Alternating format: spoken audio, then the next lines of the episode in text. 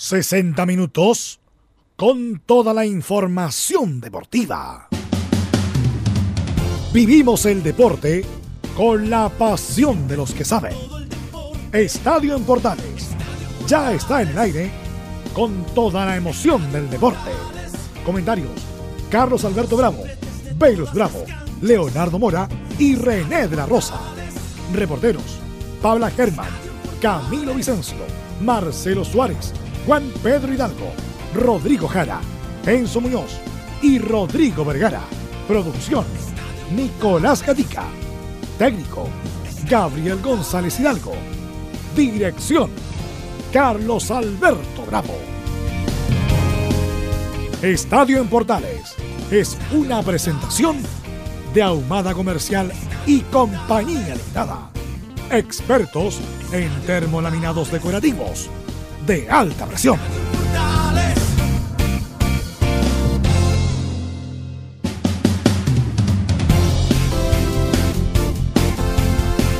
Somos Estadio Portales en el aire. Vamos a tener el informe de Colo Colo, de la Católica, de la y de todo lo que está pasando en el fútbol chileno. Tendremos el informe de Enzo Muñoz, estaremos con Católica con Camilo Vicencio Santelice y estaremos con todo lo que corresponde a Estadio en Portal. Está en línea ya, ¿no? A ver, tenemos en línea a Juan Carlos Letelía. Juan Carlos, ¿cómo te va? Vamos a mejorar el contacto ahí con Juan Carlos Letelier, que lo tenemos en línea para recordar hechos que han pasado en el fútbol chileno y que son parte de la cultura de nuestro país. Este, vamos, estamos mejorando el contacto. Está por ahí. Hola Juan Carlos, ¿me escucha? A ver, mejoremos el contacto ahí. O acá mejor, por favor. Intentemos por acá si tenemos suerte. Juan Carlos Letelier, 30 años de lo que pasó en Río de Janeiro y vamos a hablar de esa hermosa y buena selección de fútbol, que era más allá de todo lo que se ha dicho. Juan Carlos, ¿me escuchas ahora? A ver. A lo mejor, no tiene volumen, a lo mejor, por favor. Ahí está. Juan Carlos. Aló. Hola, Juan ¿Me escucha? Sí, te escucho. Juan Carlos Letelier, ¿ah? el llanero solitario, centro delantero goleador, Santiago Wande, Audas Italiano, Cobreloa, Perú, Brasil. ¿Dónde no jugó Juan Carlos Letelier? ¿Cómo te va? Buenas tardes. Hola amigo, ¿cómo está usted, Carlos? Muy bien, pues, Juan Carlos. Este, primero, siempre trabajando en La Pintana, me imagino, ¿no? Sí, no, La Pintana, ya llevo 13 años trabajando en La Pintana y ahora con más ganas donde estoy a cargo de todo lo que son los recintos y tener un, un estadio que tenemos equipos de primera vez que están jugando en nuestro estadio con una cancha bastante buena. Juan Carlos, detínete ahí. El otro día viendo un partido por televisión y se lo dije a mis compañeros. Creo que es la mejor cancha de Chile, en la cancha de La Pintana. Creo que es la mejor cancha de Chile. ¿Mm? La verdad sí, estamos conscientes de que hemos cuidado mucho el recinto, la cancha.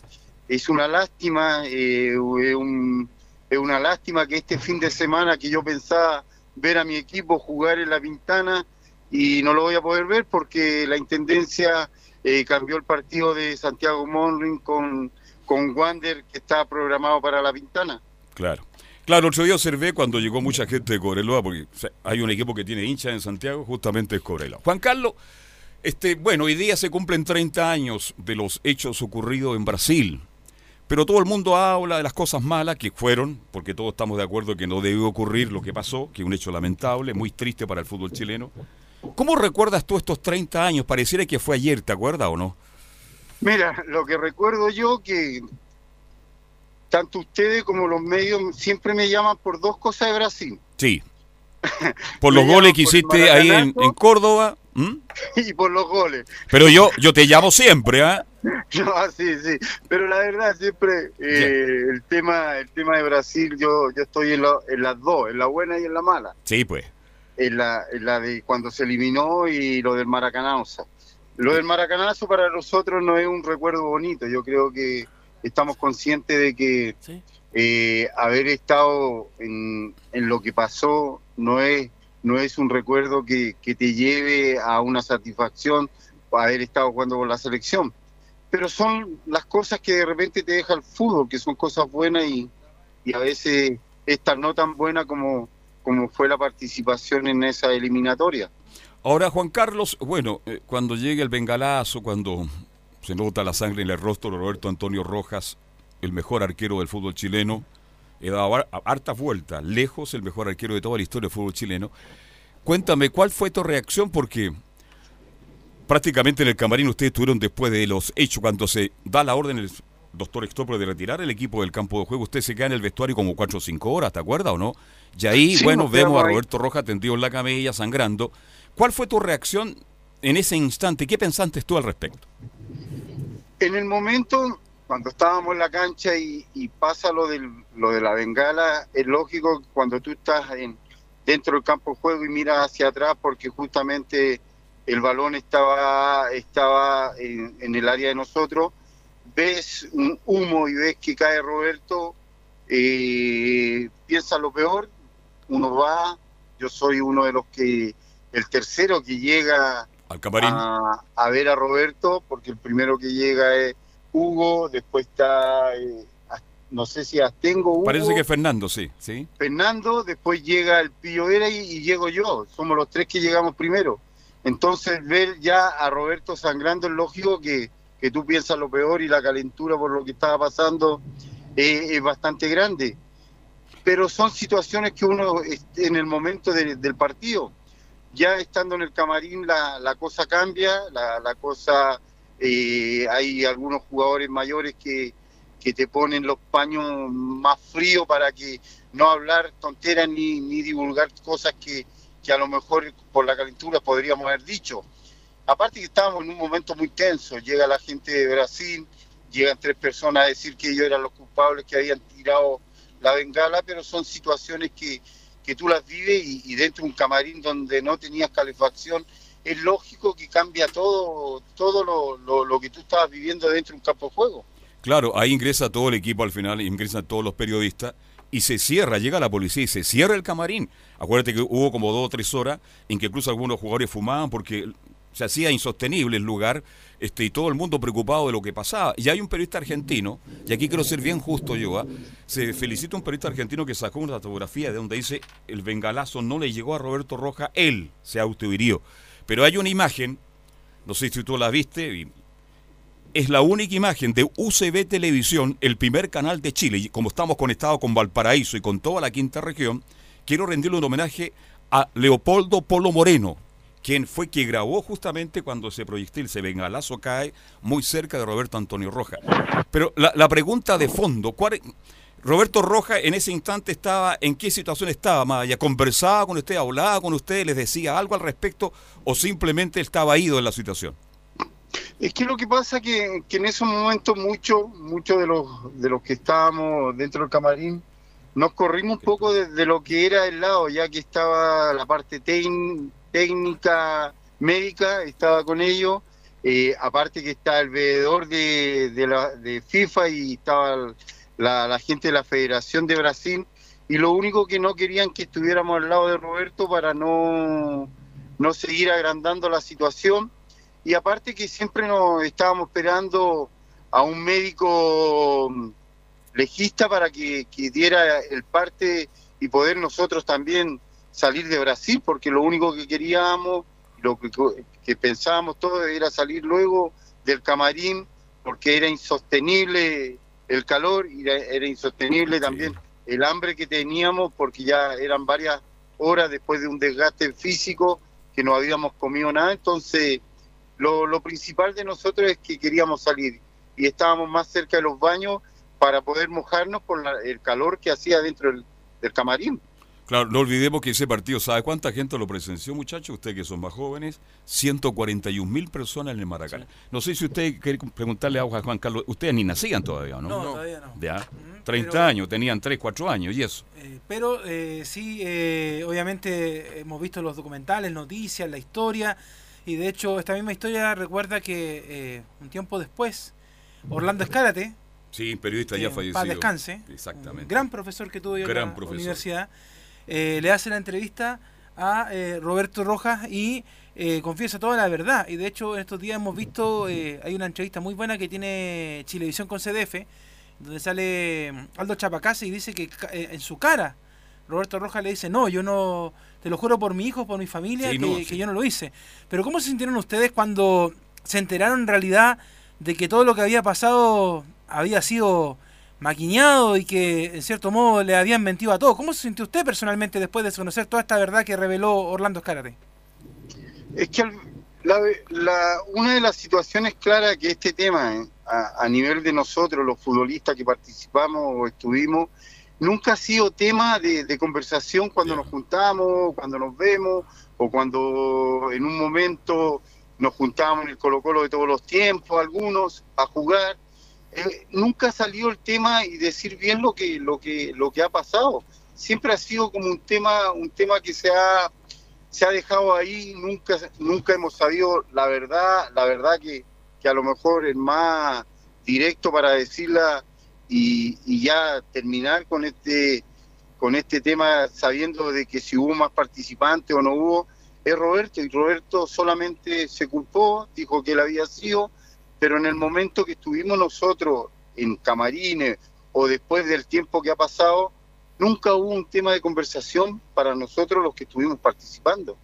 Ahora, eh, claro, Roberto reconoció, pero el problema es que reconoció un medio escrito muy importante, citamos el medio La Tercera de la Hora, y se hizo esto en Canal 13, y todos, yo teniendo, mira, yo, Juan Carlos, tú sabes, yo pertenezco prácticamente a la generación de usted, que es una generación extraordinaria, yo viví todos estos menesteres, yo también estuve metido en el caso Paysandú, debo ser uno de los, uno de los únicos testigos del caso Paysandú de los pasaportes, pero ¿cómo lo Porque Roberto Roja entrega la verdad de los hechos, se culpa a él, pero a cambio de un, de un dinero importante que le pagó, no sé si la tercera, junto con Canal 13, Juan Carlos. La verdad no, no sabría decirte, yo creo que en eso es todo lo, lo mismo que tú dices o lo mismo que dice mucha gente es lo que, es lo que sabemos nosotros, pero algo que sea verídico o algo que sea real, no, yo no puedo juzgar a una persona sin saberlo de, la fuente que, él algún día o antes de, que ya pase un corto tiempo diga la verdad. Nosotros sabemos que Roberto lo pasó muy mal después de muy mal, de, muy mal. de toda esta situación de, de, lo que fue el maracanazo, donde él fue castigado. Él muy mal lo pasó en, en su parte económica. Entonces, no uno, uno no tiene la claridad de cómo puede haber sido, si recibió o no recibió, si fue un beneficio para él, pero yo creo que beneficio habría sido haber terminado el partido jugando, había hecho una muy buena... Eh, un partido extraordinario jugó Roberto había hecho una muy buena Copa América, él tenía para ir a jugar no solamente en Brasil, tenía para irse a jugar a Europa. Pero si está, Juan Carlos estaba a un paso de llegar prácticamente al Real Madrid. Al Real Madrid, por eso te digo, no sé cuál era el beneficio de, de, hacer esto y perder todo lo que perdió, porque él también después pasó muy malos momentos económicamente. Me consta porque yo sé dónde vive, no, bueno, no puedo contar otras cosas. Acá en la comuna de San Miguel, una linda casa ahí en la, calle, en la calle Yico. ¿Tú quieres hacerle una pregunta, Juan Carlos? Sí, ¿cómo está Juan Carlos? Muy buenas tardes. Camilo Vicencio por acá. Sí, pero esto cree que se puede haber surgido también a raíz de lo. Porque el partido, el de ida que se jugó con Brasil acá en el Estadio Nacional. Uno a uno. Uno a uno. Partido que yo relaté también, sí. Y que también fue un ambiente hostil, por lo que, estuve, por lo que estuve leyendo. No sé si puede haber influido en eso, eh, eso eh, pensando en rejatar los puntos, a pesar de que. Eh, de que igual Chile, por lo que leí las declaraciones de los jugadores, igual podía, Chile tenía equipo como para lograr un empate, por lo menos allá en Brasil. Lo que pasa es que esto comienza el 87. Sí. Si tú te das cuenta, es un proceso del 87. El 87 nosotros eliminamos a Brasil. Brasil al final nos respetó para lo que era esta eliminatoria. Nosotros eh, habíamos hecho una muy buena Copa América, eliminándolo a ellos, y después venía justamente las eliminatorias con ellos. Y si tú te ves en, el, en la historia de Brasil, Brasil primera vez que viene a clasificar en la última instancia, entonces... Era dramático para Brasil, pueblo estaba todo el país pendiente de Brasil en ese partido de vuelta. Es que era, era algo, aparte a nosotros también, si te, se, se acuerdan, nos sacan a jugar el partido con Venezuela. En Mendoza. A Mendoza. Y nosotros era justamente para que no hiciéramos la cantidad de goles que podía hacerle Brasil a Venezuela. Nosotros hicimos 6-1, ellos ganaron 6-0. Entonces las diferencias que habían para poder eh, Brasil clasificar en el último partido era empatando o ganándonos. Exacto. Y esa instancia nunca había llegado a Brasil. Claro, era algo inédito en la época que, perdón, y con el más profundo respeto, tal vez en esa época el mejor fútbol del mundo lo tenía justamente la selección brasileña y daba la sensación, Juan Carlos, yo conociendo, ahí jugaba Roberto Roja, a ver si me acuerdo, el Pato Reyes, Hugo González, este, estaba Astengo, Puebla, eh, Vera, el Chino Isis, Jorge Aravena, el Pato Yáñez, Juan Carlos Leterier, que es nuestro entrevistado, y nosotros, Orlando Aravena, que está muy enfermo, tengo entendido, a quien le envío un gran saludo. Daba la sensación en esa, en esa época que el equipo que tenía Chile tenía la calidad suficiente para dejar fuera a Brasil. Y eso era el gran, el, gran motivo. A lo mejor Roberto se dejó llevar por otras cosas, por la, desesperación, por la angustia tal vez, pero da la sensación también, y lo digo responsablemente Juan Carlos, que esto ya venía preparado de antes y que aparentemente eh, en el guante o en las medias llevaba lo que significó después todo lo que pasó, Juan Carlos. ojalá lo pudiéramos saber y yo creo que para saberlo tenemos que saberlo de justamente de la persona que estuvo eh, a cargo de, este, de esta gran fiesta mala que tuvimos nosotros en Brasil, porque se puede decir que en vez de una fiesta de fútbol tan bonita como la veíamos con el estadio Maracaná antiguo, con, una cantidad de gente, antes del partido daba gusto ver las tribunas, cómo estaba el estadio, era un partido importante y para nosotros también era una, una generación de que bien venía participando desde el año 87 con, con, con Aravena, con Orlando, entonces nos conocíamos, sabíamos lo que queríamos, teníamos posibilidades, pero al final todo quedó en nada por la situación que pasó en un partido que a lo mejor podríamos haberlo perdido, podríamos haber seguido jugando y haber después haber reclamado. Si el castigo a Chile va más que nada por la, los años de castigo, va más que nada por la retira retirar el equipo del campo de juego por lo que podría haber pasado con el público. Fíjate, hay, un hecho que es, cierto porque lo, lo, investigué a fondo. Este, mm, Orlando Arena estaba castigado y estaba en una cabina arriba de las cabinas de transmisiones, Orlando Arena. Y cuando el nunca estuvo en el camarín con nosotros. ¿Ah? Él nunca estuvo en el camarín. Nunca, por eso te digo. Qué bueno que lo aclaremos porque la gente se olvida de detalle. Orlando estaba arriba en las tribunas. Y tengo entendido, la orden la dio el doctor Stopper, a quien, a quien recuerdo con mucho cariño, ya fallecido. Y ahí Orlando dice textualmente, cagamos, cuando es sacado el equipo del estadio justamente Maracaná, de la cancha del estadio Maracaná. Es el gran problema que tuvo Chile, porque a lo mejor podría haber pasado lo, lo que pasó con Roberto, que se cortó, pero si nosotros hubiésemos seguido jugando los castigos vendrían solamente para, para lo que eran los jugadores que a lo mejor estaban involucrados en algo. Si tú te ves a, Fernando lo castigan por, por él, decir yo retiré al equipo. Claro, exacto. A él no lo, no lo castigan por otra cosa, él, él se hace responsable del equipo y al retirarlo el castigo de los cinco años fueron para él. Exactamente, sí. Así fue. Bueno, un, bochorno, una historia ah, terrible. Lo, último que yo le preguntaría a Juan Carlos es, bueno, y ahora ya en el, en el 2019, ¿qué se puede sacar el limpio de todo esto? Porque usted dice que a lo mejor no han conversado en extenso con, con el Cóndor, en, los encuentros que han tenido con Colo Colo y todo, pero ¿qué se puede sacar el limpio? ¿Qué enseñanza deja ya mirándolo desde la perspectiva de la historia todo lo que ocurrió en el Maranacanazo? Que en el fútbol se jugando bien, haciendo bien las cosas, lo ha, lo ha demostrado esta, esta generación nueva de que haciendo las cosas bien se pueden lograr triunfos. En, andando de mala fe, es lógico que nunca vas, vas a, lograr los triunfos que deseas. Chile en esos momentos se equivocó, se equivocó para todo el mundo porque no solo fuimos vistos a nivel sudamericano, se equivocó para todo el mundo y el castigo al final, por mucho que se diga que lo tuvo Roberto Rojas, pero también nosotros que estábamos en una edad donde podíamos haber jugado eh, más internacionalmente, también perdimos una, una posibilidad de haber jugado otro mundial. Claro, tienes toda la razón porque muchos de ustedes fueron perjudicados una gran selección este y lamentable y yo y los que venían más atrás también. Chile fue castigado y prácticamente dos tres generaciones se perdieron la posibilidad de estar en competencias internacionales.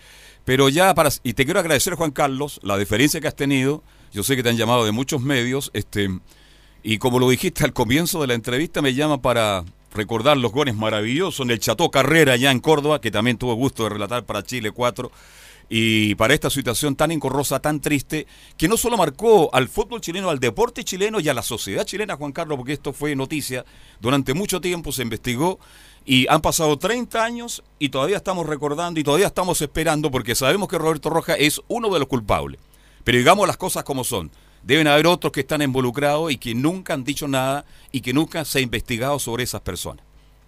Es que también ahí está la hombría de, de Roberto de aceptar que él que él se equivocó, a pesar de todo lo mal que lo pasó después, pero también eh, está la hombría de que a lo mejor, si hubo involucrado a algunos compañeros, hasta el día de hoy él lo, ha tapado y no ha hablado nada eh, en esa situación, que también hay que destacarlo. Y también hay que destacar, desde que yo creo que aquí nosotros todos hablamos de, de, un, de un maracanazo donde la bengala, pero si esa bengala hubiese caído 30 centímetros más adelante, le hubiese pegado a Roberto y estaríamos hablando de otras situaciones del maracanazo. Absolutamente, absolutamente, sí, estamos de acuerdo en eso. ¿ah?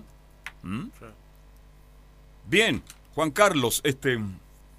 Bueno, y digamos que mm, Juan Carlos sigue trabajando y muy bien, y te felicito por la cancha que tienes ahí en La Pintana, en el deporte de La Pintana.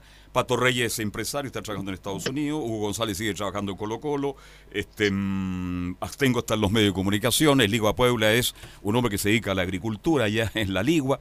Roberto Rojas sigue viviendo, pasó muy mal una enfermedad, sigue viviendo en Brasil. Eh, Jaime Vera dirige Iquique, vi llegando de Grecia. Eh, junto a Isi, que también ha estado en Grecia. Aravena viene saliendo también dirigió a Deporte Valdivia, el Pato Yaña está en las comunicaciones, Juan Carlos Telía está con nosotros, y esa ah, y también ese, en ese partido entró Basaya algunos minutos al final, ¿te acuerdas, Juan Carlos? Sí, Ivo también estuvo con nosotros. Ivo había estado de, titular en los partidos anteriores y en esto fue la incorporación de, Pato a, la selección y por eso jugó Pato Yaña. Exactamente, así que... Grande, y Orlando Aravena, lo reitero, he sabido, me he enterado hoy día que está un poquito delicado de salud, le mandaron un saludo. Este, y bueno, la historia, el tiempo, pasaron 30 años, Juan Carlos. Este, espero llamarte la próxima para hablar, porque lamentable Juan Carlos Letelier, un gran goleador de fútbol, se dedicó a otro tipo de actividades, no a dirigir fútbol. Pues definitivamente, Juan Carlos, te va a dedicar a lo que estás haciendo o algún día pretendes dirigir. Es que aquí, aquí en Chile los tiempos algunos, algunos no nos dan la posibilidad. Yo hice todos los procesos y estoy consciente que hice todos los procesos como lo piden en el fútbol. Trabajé en escuela, trabajé en cadetes, trabajé en los cadetes de Auda, trabajé en universidades, trabajé en tercera división saliendo campeón con el equipo La Pintana. En la universidad salí campeón, soy el técnico más ganador en, la, en los campeonatos de universidad, pero al final nunca tuve la posibilidad para poder dirigir un equipo ni de primera B ni ni en segunda. ¿Nunca te llamaron del querido Wander Stoicú de toda la vida y de Cobreloa, donde tú dejaste una imagen imborrable? La verdad, esas son de repente los, los cariños no encontrados de, de, los equipos que tú a veces quieres. Esto no es un reclamo, pero Wander, por mucho que yo nací en Wander, soy porteño, eh, Wander siempre se ha olvidado de mí. Será porque a lo mejor tuve muy poco tiempo en Wander. Yo estuve tres años, nací en los cadetes y, a los tres años me transfirieron y después no, no estuve nunca más en Santiago Wander, pero sí subí con Santiago Wander a primera división en, mi primer debut en el fútbol chileno.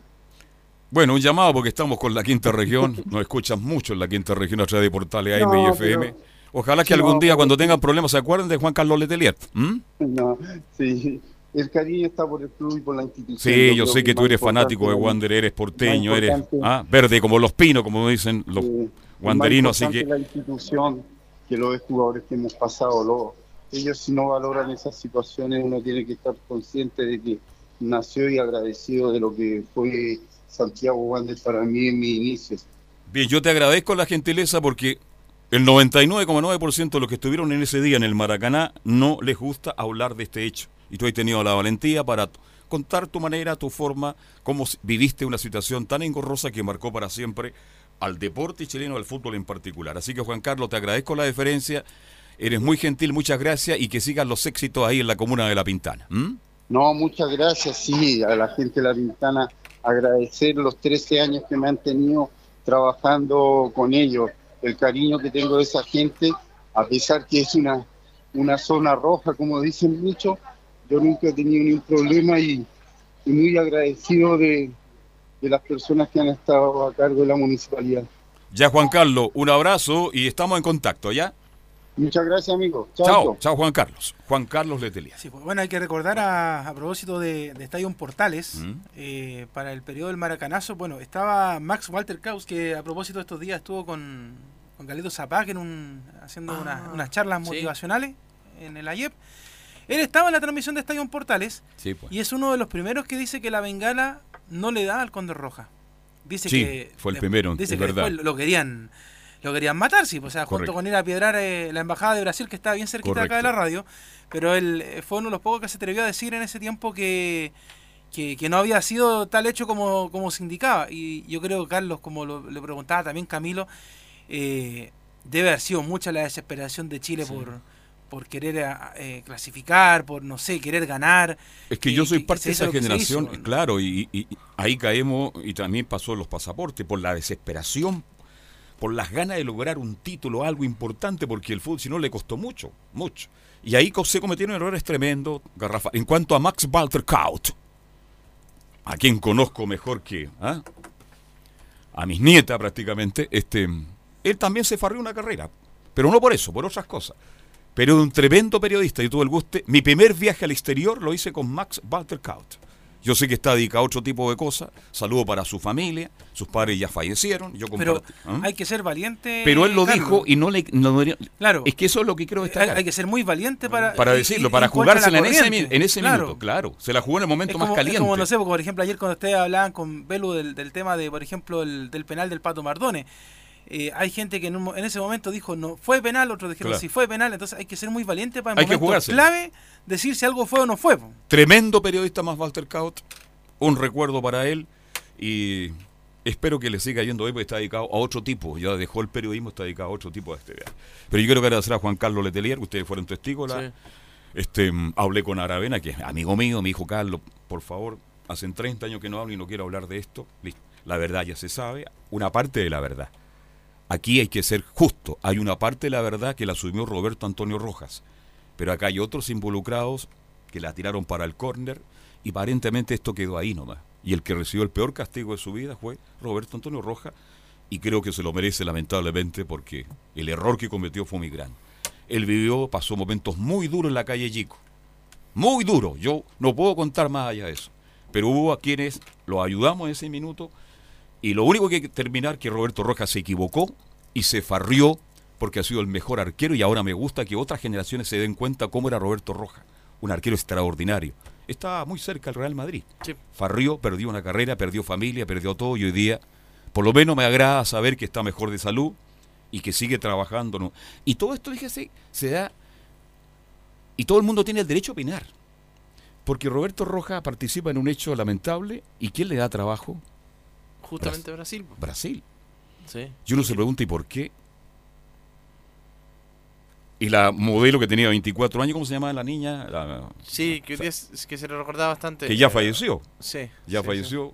Justo llegó la bengala ahí en ese lugar y se hizo famosa, estuvo en los programas de televisión, de radio, ganó más de 40 mil dólares en esa época, que ganó mucha plata, y terminó vendiendo en su pueblo, donde ella nació, hot dogs, bebidas y todo. Entonces, todavía esta historia esta historia no está clara.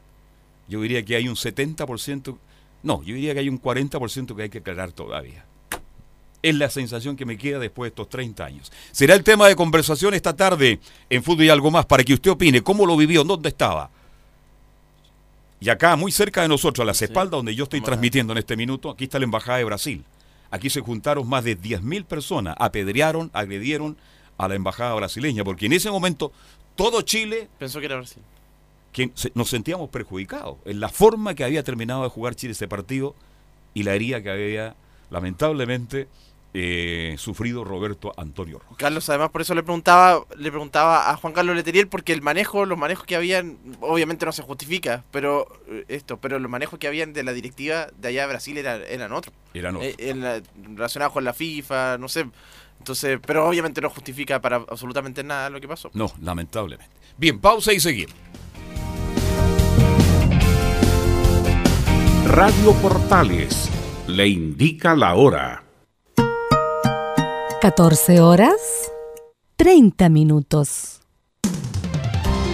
Termolaminados de León, tecnología alemana de última generación. Casa Matriz, Avenida La Serena, 776 Recoleta. Foro 22 622 56 76. Termolaminados de León.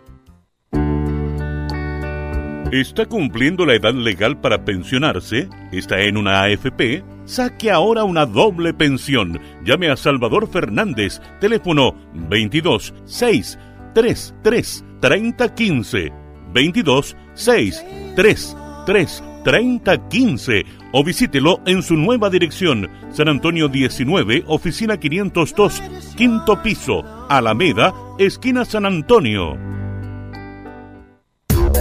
¿Quieres tener lo mejor y sin pagar de más? Las mejores series de televisión, los mejores eventos deportivos, equipo transportable, películas y series 24/7. Transforma tu TV a Smart TV. Llama al 973-718989. Twitter arroba panchops. Comercial IAC Compañía Limitada. La mejor calidad mundial en laminados decorativos. Comercial IAC Compañía Limitada es Vertec en Chile. San Ignacio 1010, Santa Rosa 1779, Avenida Mata 446 y Portugal 501. Comercial IAC Compañía Limitada es Vertec en Chile.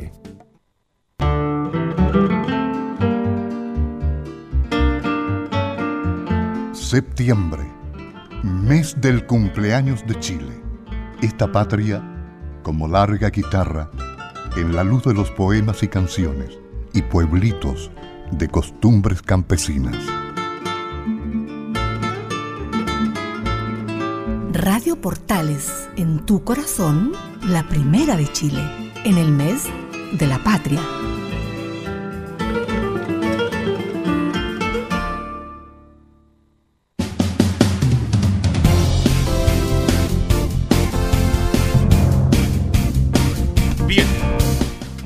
Llegó a ser portada de Playboy y falleció el 2011. ¿Quién fue la foqueteira, la mujer que lanzó la bengana en el maracanazo? Para cerrar, porque ya está cerrado, eh, yo no quiero justificar a Roberto Rojas, cometió un error y el castigo bien merecido lo tiene, ¿no es cierto? Estamos de acuerdo, es una vergüenza lo que pasó, pero tenía una virtud Roberto Rojas. No ha involucrado a nadie más, fíjese. Ha sido bien hombrecito. ¿eh? Es que no involucraba a nadie más porque no ha hablado del tema. ¿Mm? Eso es lo que decía recién. Pero ha pasado tanto tiempo que Roberto me dicho un momentito, gracias, yo soy el primer culpable, pero también esto sabían dos o tres personas más. Bueno, bueno, los demás fueron sancionados igual. Pues. Claro, cinco o cuatro años. Osvaldo Aravena no podría dirigir ni el internacional, cumplió su castigo, volvió a dirigir por ahí, no le fue bien. Eh, Estengo ya está dirigiendo. En fin, son historias, pero es bonito recordar. ¿Cómo, ¿cómo está Bonenzo? Buenas tardes, gusto saludar. Estoy bastante bien. Pero con Universidad de Chile, Universidad de Chile, esta Universidad de Chile que, que tiene problemas, que está aún en, esta zona roja media del descenso, peleando principalmente el descenso, porque si uno empieza a revisar la tabla de posiciones, tengo desde la posición número 11 hacia abajo. Cobresal tiene 24 puntos, menos 6. Deporte Iquique tiene 23 puntos, menos 9. Everton tiene 22 puntos, menos 4. Universidad de Chile 20 puntos menos 5. Después viene Deporte Antofagasta con 17 puntos más 5, con menos 5. Y finalmente Universidad de Concepción con 16 menos 4. O sea, si la U llegara a ganar el próximo duelo por el torneo nacional, eh, solamente alcanzaría a Deporte Iquique. O sea, igual que a, en el doceavo lugar. Pero aquí, que, aquí hay seis equipos involucrados. ¿ah? O sea, subieron más. ¿ah? Antes habían dos o tres y ahora son seis. Sí. ¿Mm? Sí, Cobresal se escapó por, por ganarle a, Colo Colo. Pero si ahora uno lo, lo llevara un poquito al lado positivo, al, entre todo lo malo lo positivo, resulta que hace muchos años, para ser exacto, desde el 2014, que la Universidad de Chile no hacía 13 partidos sin conocer la derrota. ¿Cuánto lleva actualmente? 5 partidos ganados y 7 empatados. empatados. El problema, si uno lo lleva a los hinchas, es que de esos cinco ganados, tres son por Copa Chile. Claro. claro. Y de hecho, si te va al torneo local, eh, la U es el equipo con más empates en el torneo chileno. 11, empates. Exacto. Entonces, eh, el rey de los empates. ¿eh? Claro, después están Calera y Coquimbo, que tienen 9 es preocupante la situación de la Universidad de Chile. No es preocupante, pero. Yo, no quiero decirles que. Yo, soy, el, yo soy, el, porfiado. ¿Usted cree que la U va a bajar, dice usted? Yo soy el porfiado, yo se los dije en el clásico universitario. La U lo mejor que sacó fue el empate y prueba de ello fue lo que pasó este fin de semana con Coquimbo Unido. Que casi pierde, Que de hecho. Sin merecerlo en todo caso. Claro, eso lo iba a decir yo, porque de hecho, eh, junto con las estadísticas que obviamente, como decía en algún momento de la historia de la UPP Rojas, no juegan. Eh, también ha tenido mucho infortunio en la Universidad de Chile, porque por ejemplo el gol de, Coquimbo que está viciado por donde usted quiera, como lo decía ayer René de la Rosa, que, que si hubiera habido bares el gol se suspende. Correcto. Eh, también no suple los errores que tiene la Universidad de Chile. O sea, eh, el, equipo de Caputo sigue caminando por la cornisa, no ha perdido ningún partido, pero tampoco ha ganado. Claro, si fuera ganado un partido, ¿cuántos empates tiene la U? Este, 11. Si fuera ganado cuatro partidos de los 11, ¿de qué estaríamos hablando? Sí, pues estaría mucho más arriba. Yo le quiero decir una cosa, Carlos, porque eh, dicen que son todos generales después de la batalla, pero yo eh, los invito, que de hecho a partir de hoy están a través de Spotify los eh, podcasts de Estadio Portales, pasando el aviso. Ya. durante el mes pasado, cuando comenzó el mes, yo en este mismo lugar dije, la U tiene que ganar cinco partidos. Para escaparse del descenso. O sea, eso no significa que vaya a ir a Sudamericana no, Libertadores, sino que simplemente para escaparse del descenso. De ese tiempo hasta la fecha, solamente la U ha ganado un partido, que fue con Antofagasta, en el Nacional. El tema es que los rivales que vienen son complicados. Viene una Unión Española, que usted sabe que eh, como de lugar Ronald Fuentes quiere ganar, porque de hecho lo que pasó este fin de semana con Audas fue terrible para él. Fue terrible, claro. Y... Va a ser duro. Claro. Como todos los partidos de la U, pero no olvidemos que el empató a Católica, que es bueno, un resultado que a uno daban por sí, perdido. Pero, yo estoy hablando del resultado de lo que viene, no de lo que pasó. no, pero también es bueno hablar de atrás y empató con Calier, un equipo duro. No, sirve, no sirve hablar de lo que pasó, ¿sabe por qué? Por una sola cosa. Porque si la U sigue empatando, la U se va al descenso. O sea, eso es lo que tienen que entender Caputo y compañía. Eh, o los dirigentes, o quien sea. Porque claro, si vamos a decir, no, le rescatamos un, empate a la Católica, qué bueno, le rescatamos un empate a Calera, qué bueno. me dijo un destacado periodista, relator deportivo, no, no es periodista, es comentarista, técnico de selección y de Colo Colo. Algo extraño pasa en este camarín de la U cuando terminó el partido contra Católica. No lo puedo decir al aire, lamentablemente. Pero yo sigo, tal como tú dices, que la U puede bajar. Yo te digo que no, por fútbol la U ha mejorado muchísimo y yo creo que por fútbol la U se va a salvar. Pero tiene, ha, tenido, ha tenido demasiada mala suerte. Mala suerte. Mucha mala suerte. Y, yo creo que esa mala suerte se transforma en una palabra clave si esto fuera psicológico. Tienen que sacarse. Ansiedad. Ansiedad. Hay una ansiedad pero tremenda. Hay jugadores que no tienen ese peso, como por ejemplo Fernández, que llegó hace poco. Pero hay otros que llegaron hace poco, pero sí la tienen porque quizás eh, ha tenido mucho infortunio, como Riquelme, y otros como Matías Rodríguez que han tenido la suerte de ser el goleador de la Universidad de Chile sin jugar en la posición de ataque. Claro, él juega volanteando. Bien. una Pero está entretenido el campeonato. Sí, ¿eh? sí. está emocionante arriba abajo y los que entran a las copas también. Una que pasó la semana pasada media colada, pero hay que destacarla es que Cristóbal Campos, el cuarto arquero, está Fernando de Paul, Johnny Herrera, Collao, eh, y Cristóbal Campos firmó por primera vez su contrato profesional, el hombre venido, que ya el próximo año debería ser el tercer arquero, producto de principalmente la salida de Johnny Herrera. Y también Collado, que podría irse, así que podría llegar a ser el segundo el segundo arquero. Así que eso, eh, pasando un poquito más a lo que vivimos hoy, es que Osvaldo González, Sebastián Uvilla, Nicolás Oroz no, no entrenaron. No entrenaron. No. Pero hoy día es martes recién. Sí, lo de Sebastián Uvilla es por el 15 que tenía, que salió bastante lesionado en el partido contra Eso para largo parece lo de Uvilla, ¿no? Tan, solamente una semana. Lo del mes que se hablaba un poco habría sido solo una Vende humo, vende humo. Perfecto, ya. Lo de Nicolás Orón no entrenó hoy día, pero lo más probable es que mañana ya esté. Y lo de Osvaldo González. Mire, yo no estaba ni nervioso ni preocupado porque hoy iba a estar un afuera. Era un problema menos y podría entrar otro de titular, pero bien, eso es una opinión muy personal. Sí, y hoy día habló uno que la viene rompiendo, como se puede decir, uno que llegó con, con ansias de poder ganar, estamos hablando de Leonardo Fernández, uruguayo de 20 años, nació en Montevideo y a quien le dicen el Morterito, que hizo un gol de 31 metros de distancia a una velocidad de 104 kilómetros por hora. Ok. ¿Qué, habló Leonardo Fernández? Lo primero que vamos a escuchar es su adaptación y jugar el, descenso. Recordemos que él viene del Fénix de Uruguay, que es un equipo que no, no pelea por el título, pelea por no descender. Exactamente. Ni siquiera de la medianía de la tabla. Así que escuchemos cómo, cómo se adapta al fútbol chileno y esta presión de jugar el descenso. Desde que, desde que llegué, como dije muchas veces ya, me trataron muy bien, entonces se me hizo bastante sencillo adaptarme por, por todo el apoyo y todo lo demás. Sí vengo de, de jugar eh, cosas así, pero obviamente que es raro ver a la, a la U en esta posición. Y nada, estamos, estamos haciendo todo hoy por hoy para, para sacarlo adelante y creo que, que van a venir resultados buenos vamos a, a, trabajar para eso, así que nada, es un poco de eso y, y obviamente que, que, es raro, como te digo, pero, pero vamos a tratar de salir adelante definido como raro, sencillamente esto de que la U como un equipo grande esté jugando el descenso, pero escuchemos algo más sobre su gol. El primer gol en el torneo nacional, este joven de 20 años proveniente del Fénix de Uruguay que tiene el, eh, que su pase le pertenece a Tigre, así que escuchemos cómo fue la sensación de su gol. En el momento quería salir a gritarlo por todos lados, pero claro, el, o sea, no, no teníamos que sacar el partido adelante que, que necesitábamos tres puntos, no, no uno. Este, y nada, en el momento que quería eh, festejarlo con toda euforia, pero, pero nada, lo festejé un poco y enseguida ya me llamó la atención Marquito, me dijo dale que hay que hacer otro y, bueno, ya salimos corriendo para, para buscar el otro gol. O sea, no se pudo, pero, pero era lo que intentábamos. Y, y nada, después sí, obviamente, ya llegué al vestuario, pero no, no, no, no era tan disfrutable como yo hubiese querido sí, obviamente que pensaba después, ahora con, tranquilidad, capaz que puedo decir, bueno, por lo menos sacamos un punto, teníamos ese partido perdido, pero no, no me quedo conforme, todo lo contrario. Eh, faltó, faltó algo para llevarnos lo, más importante que son tres puntos y nada, pero vamos a seguir trabajando para eso. Habló con Marquito, el exquisito, Marquito del centro delantero. Sí, Marco Riquelme. Hace goles los entrenamientos Riquelme con todo respeto. Es que nosotros siempre vemos el tontito, entonces ah, tampoco... ¿Y, tampoco ¿Y cómo andan el tontito? La toca. La toca. No, no, es que técnicamente un jugador con muchas deficiencias. Yo no sé cómo permiten traer a un jugador como Riquelme, eh, Leonardo, cuando lo conocimos en Palestino y en Audas Italiano.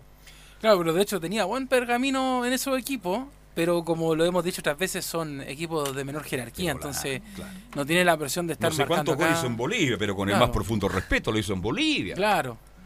¿Ah? Acá la cosa es distinta. bueno, ojalá nos equivoquemos y Riquelme ahora sea titular y empiece pero, pero al menos al menos Riquelme le dijo algo sensato, hay que preocuparse de seguir marcando y no de estar celebrando, porque el empate no sirve de nada. O sea, hasta ese momento la U necesitaba es la marcar. como se dio Leonardo, porque la U, imagínate, termina ganando 1-0 el primer tiempo. La U gana el partido porque fue más que Coquimbo, pero resulta que el gol se produce, y después hay un otro gol y resulta que la U en un momento dado a ver, si no fuera conseguido ese punto, ¿a dónde estaría en este minuto? Uh, buena pregunta. Hubiera tenido 19 puntos y hubiera quedado solamente a 2 de 17, 18, 19 a dos de, de Y, ese, gol. No estaba en zona de descenso, claro, pero estaba bien comprometido. Claro, lo que le favoreció fue que Antofagasta perdió con Católica. Claro. ese fue el tema. Si aquí tiene que hacer otros resultados también. aparte, aparte, ese otro tema, porque Deporte Antofagasta termina perdiendo sobre la hora con Universidad Católica. Tampoco es que pues. quisiera tan mal partido. Pero otra más del morterito, como le dicen, eh, sobre esto, la posibilidad de jugar más minutos de lo habitual, porque lo está colocando solamente en los segundos tiempos el, técnico de Universidad de Chile sobre jugar más minutos, esta posibilidad de que como Villa se lesionó, bueno, escuchemos qué dice sobre jugar más minutos. Sí, obviamente, todos estamos esperando el momento para, para jugar, pero, pero con tranquilidad, o sea, eso es una, una decisión que va a tomar el técnico si, si juego o no, y yo voy a estar pronto, obviamente, eh, con ganas siempre, con la actitud, con la con la predisposición para, para lo que me toque, sean muchos, pocos o, medianos minutos, voy a hacer lo posible para, para el momento que me toque hacerlo mejor.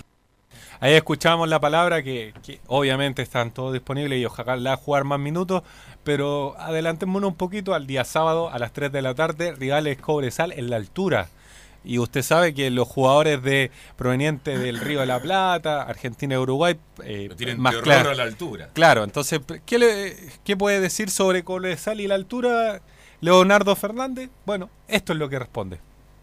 Yo creo que Cobresal va a venir con, con mucha confianza después del partido contra, contra, Colo Colo, pero, pero nada, nosotros este, lo que menos pensamos es, el rival que tenemos enfrente, sino que, que somos la U y tenemos que, que salir a proponer, creo, eh, por la historia y por todo lo demás. Así que, que nada, es un partido de copa, eh, algo diferente y, y, lo vamos a tomar como, como se debe, este, con nuestras armas, con lo que, con lo que estamos entrenando y, y vamos a tratar de sacar el partido adelante y, y nada más que eso. No, a la altura no creo que o sea, sea un factor tan importante, sino que es un partido de fútbol y se tiene que jugar. Este, hoy nosotros lo que, lo que menos estamos pensando y, y, queremos mentalizarnos es que la, la, altura nos va, nos va a llevar una mala pasada, sino que, que lo, lo, vamos a tener que jugar y, y no poner excusa. Eh, ahí escuchamos derechamente, no poner excusa, esa es la... Claro, y además que tiene que prepararse Leo porque no va a ser la primera vez que va a subir, porque a fin de año también vuelven otra vez a la altura de Salvador, por la, la última, última, fecha. fecha. Así Uy, que... increíble, ¿eh? Va a ser dos visitas. Capaz que ese partido fue, sea definitorio para la U. Como en algún momento Todo se puede dar. Esto es fútbol y por eso es apasionante. Por algo los lo azules le dicen al Salvador Tierra Santa, si es sí. un lugar especial para ellos. Sí, ¿eh? pues lo pasamos muy bien. Yo me quedé con cuatro días cuando fui a transmitir después de 25 hay un título. Me quedé cuatro días en el Salvador. Oye, un saludo para todas las filiales. que En esa época la sí, U tenía filiales en filiales. todo Chile. ¿Qué pasó con eso? Eh, se, se perdió eso. Se, ¿eh? Ahora se reactivó en el último tiempo con lo que es la asamblea de hinchas azules, pero eh, bueno, hay un tema que vamos a colocar yo creo en los próximos días, Carlos, que es el, el renacer de la Corfuch, porque se le levantó la quiebra hace algunos días a la Corfuch. Está re interesante el tema en ese sentido. ¿Y qué estaban esos días todavía? ¿Fernando Brown? Eh, ya no, ya. ¿Ya Lino, no? Lino no. Lino de no. hecho, el primer vicepresidente tomó la presidencia y tiene que llamarse elecciones, pero como le digo, lo vamos a hablar en extenso porque está re interesante esa Interesante situación, eso, ¿eh? Muy porque interesante. así como usted hablaba de las filiales, yo creo que muchos jóvenes que, que siguen a la U hoy por hoy no se acuerdan de, de esa situación. Oye, pero era extraordinario, Leo. Yo de- de llegaba, por ejemplo, iba a Valparaíso, me estaba esperando la filial, me invitaban a almorzar, había una organización. De hecho, algo- lo- más cercano ahora es lo, lo que hace la barra los de abajo cuando, por ejemplo, el fin de semana en Coquimbo se juntaron, hicieron un partido, eh, comieron un asado a la cancha y en las regiones, pero no es no son filiales como tal. O Antes sea, eran organizadas, era- reconocidas por el club es. y tenían una actividad espectacular. Sí, y la última que vamos a escuchar sobre Leo Fernández es sobre esta fiesta que puede hacer Colo Colo, porque recordemos que Colo Colo las dos próximas fechas del Campeonato Nacional no las va a jugar en el Estadio Monumental, sino que las va a jugar eh, de visita, y precisamente sobre que la fiesta de Esteban Paredes y un poco, un poco de, de qué es lo que va a pasar, bueno, Leo Fernández dice, hay que arruinarle la fiesta a Colo Colo. Yo te digo la verdad, me decís así, me, me encantaría arruinar fiesta, es la verdad, pero, pero nada, este, con tranquilidad, obviamente. Este, nosotros con nue- nuestras armas, ahora pensando obviamente en Cobresal, que es lo que viene, y, y nada, después tendremos tiempo para, para, para pensar en lo que es Colo Colo y el clásico ese tan importante. Ahí escuchamos la palabra. La última sobre los posibles refuerzos, ya que estamos pensando un poquito en el 2020. Bueno, la cantidad de goles preocupa en Universidad de Chile. Uno viendo la tabla de goleadores de los centros delanteros. Leandro Venegas tiene 5, Sebastián Uvilla tiene 2, Nicolás Guerra tiene 1, Ángelo Enrique tiene 1, Matías Campos López tiene 1, Marco Riquelme, Cero. Cero. muchas gracias, no se molesten. Eh, suman un total de 10 goles de los 25 que Universidad de Chile ha hecho, así que menos del 50%. ¿Sabes lo que tiene que hacer la U? Colocar a Rodríguez con la número 9 de entero. Sí, una posibilidad bastante... Exacto. Ya, y probable refuerzo, bueno, Franco Lobos, que perteneciente No, a pero él vuelve, pues es de la U. Sí, Sí. sí, y ya interesa mucho, así que lo más probable es que se quede. Ojalá que no vuelva a la U. ¿No? ¿Por no. qué? No, porque no lo van a hacer jugar, pues Carlos. Es lo mismo que eh, ahora con Camilo Moya a duras penas lo están haciendo jugar, pero yo prefiero que esos jugadores sigan ju- afuera jugando. Pero ese cabro tiene condiciones. tendría- Absolutamente, tendría Carlos, que tener con- pero- una oportunidad. Todos tenemos claro cuáles son los jugadores que tienen condiciones, pero usted sabe que Claro. los genios que están Es allá en difí- azul azul Es difícil el fútbol. no lo toman Es en cuenta. difícil. Eh, eh, yo le daría. mo- Hay un jugador joven en la U que ha tenido toda la oportunidad que es guerra. Y se la sigan dando. ¿Por qué no Lobos? Claro, es una de las grandes interrogantes. Claro. Otro que suena también, Ignacio Geraldino, de. Audax italiano, pero esto es un poquito más difícil porque tiene ofertas del exterior, específicamente del fútbol francés. Bien. Se habló mucho de que podía llegar, pero finalmente no llegó. Y estos son, son jugadores que los viene queriendo hace tiempo Universidad de Chile, como el caso de Tobías Figueroa de Antofagasta, Junior Fernández. que Se encuentra en el fútbol turco que se puede negociar y todo el tema. El problema es el sueldo alto. Se repetiría la misma historia de Ángelo Enríquez. Otro es Junior Arias de Banfield, un viejo anhelo de Fran Darío Kudelka. Esos son los probables refuerzos que al menos están en carpeta. Pero no hablemos refuerzo, hablemos primero que la U tiene que salvarse, terminar bien este campeonato y después pensar en refuerzo. Bueno, para que pensar antes. usted sabe que el mundo ahora es muy rápido. ¿ah? Y, sobre la última, un detalle que viene, viene, viene hace tiempo sonando, el problema de la final de la Copa Libertadores. Recordemos que se va a afinar en, jugar, en final única el próximo 23 de noviembre y para eso el Estadio Nacional se tiene que cerrar con 45 días de anticipación. La gran pregunta es, ¿dónde va a ser local la Universidad de Chile? El segundo reducto es el Esterroa, pero eh, solamente por capacidad lo tiene Universidad de Chile. Entonces, hay varios duelos, entre ellos Deportes Iquiques, que es el 16 de octubre, el 20 contra Everton, el 3 de noviembre contra O'Higgins y el 10 de noviembre contra precisamente la U de Conce. Bueno, que los dirigentes de la U piensen un poquito, ellos saben mejor que hay dos grandes jugadores, hay Rodrigo Golbe y Sergio Vargas. Santa Laura, con el público ahí, sí, pero en, la cancha. En la U dijeron que no por una sola cosa. Por el, costo. el costo. Bueno, pero si queremos mantener la categoría y están trayendo refuerzos y jugadores, ¿cuánta plata? Se mandaron una chambonada los otros perdieron 5 millones de pesos más allá del costo, Santa Laura.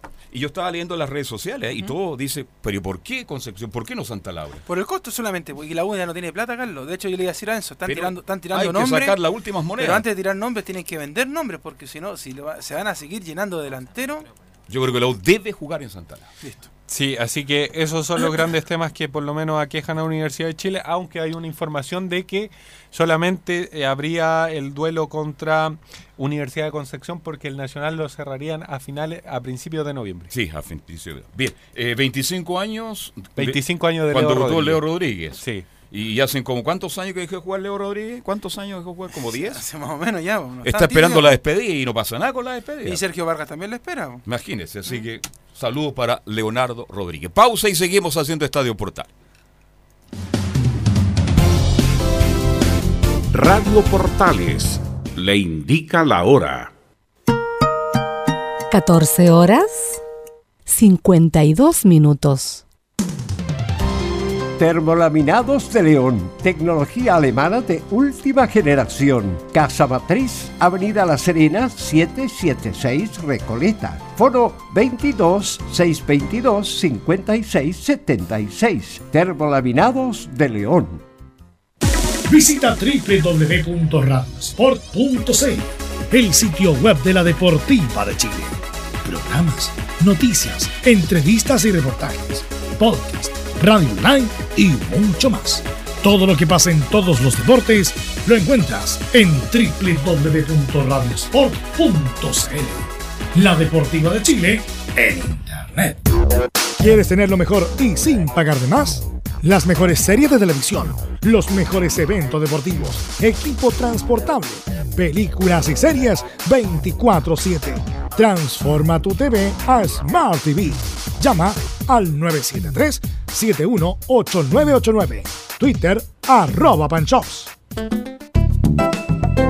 Comercial IAC Compañía Limitada. La mejor calidad mundial en laminados decorativos. Comercial IAC Compañía Limitada es Vertec en Chile. San Ignacio 1010, Santa Rosa 1779, Avenida Mata 446 y Portugal 501. Comercial IAC Compañía Limitada es Vertec en Chile. Radio Portales 1180M les invita a escuchar su programa Al Día con Portales, de lunes a viernes de 20 a 21 horas. Música, noticias y entrevistas. Al Día con Portales.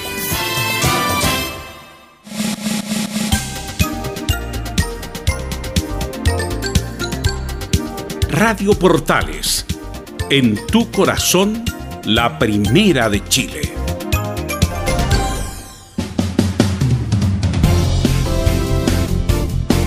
Vemos todo de Arica Magallanes. Nicolás Gatica, buenas tardes, ¿cómo le va? ¿Cómo está usted? Buenas tardes, claro, lo decía en su Muñoz en el informe de la U, que hablaba Leo Fernández de esta posibilidad de aguarle la fiesta Colo Colo y eso.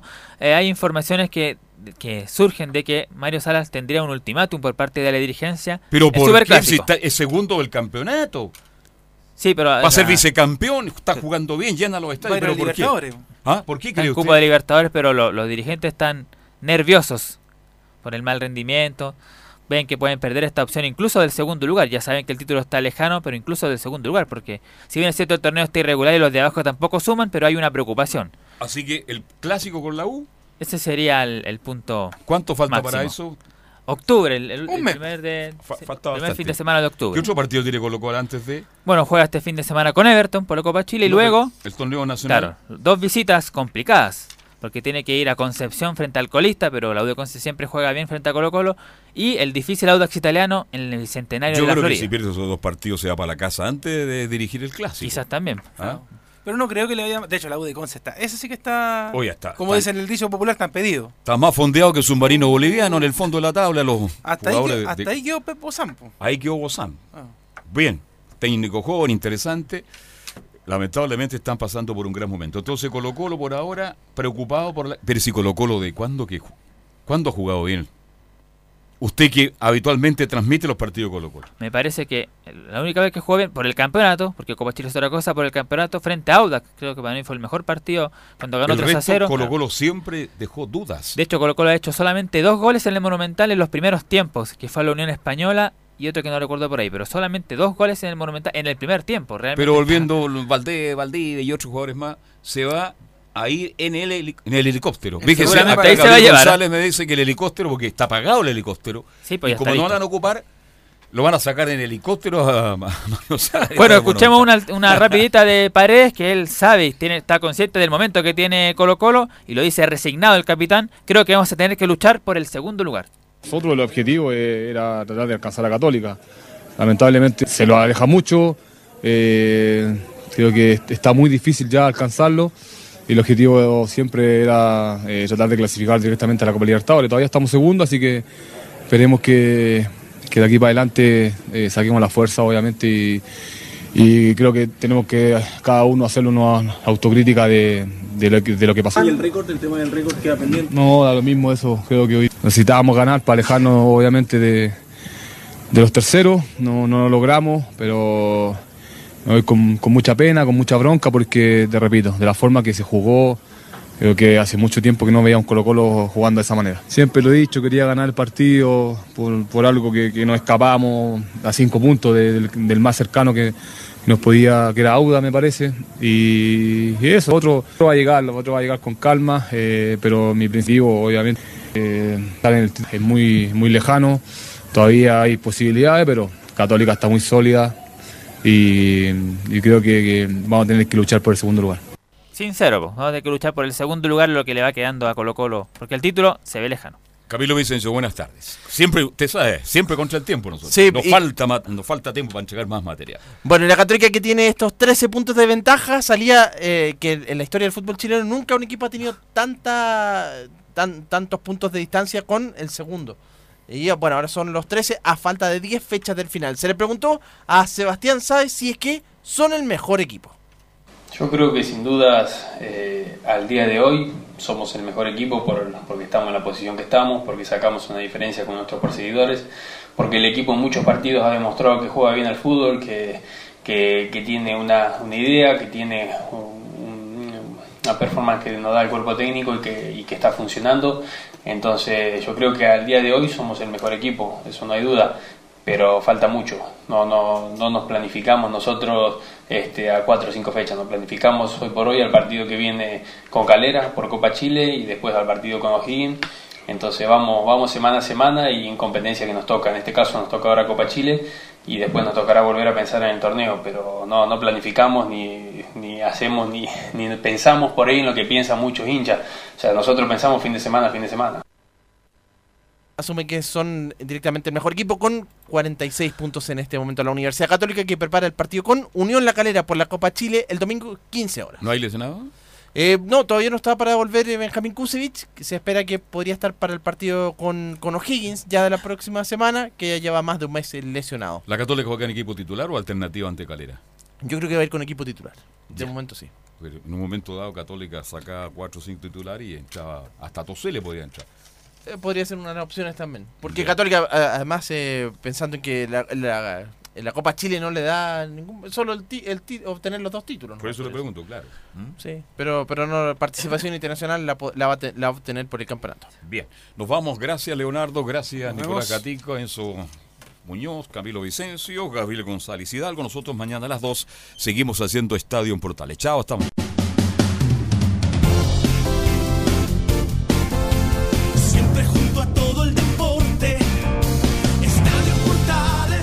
Fueron 60 minutos con toda la información deportiva.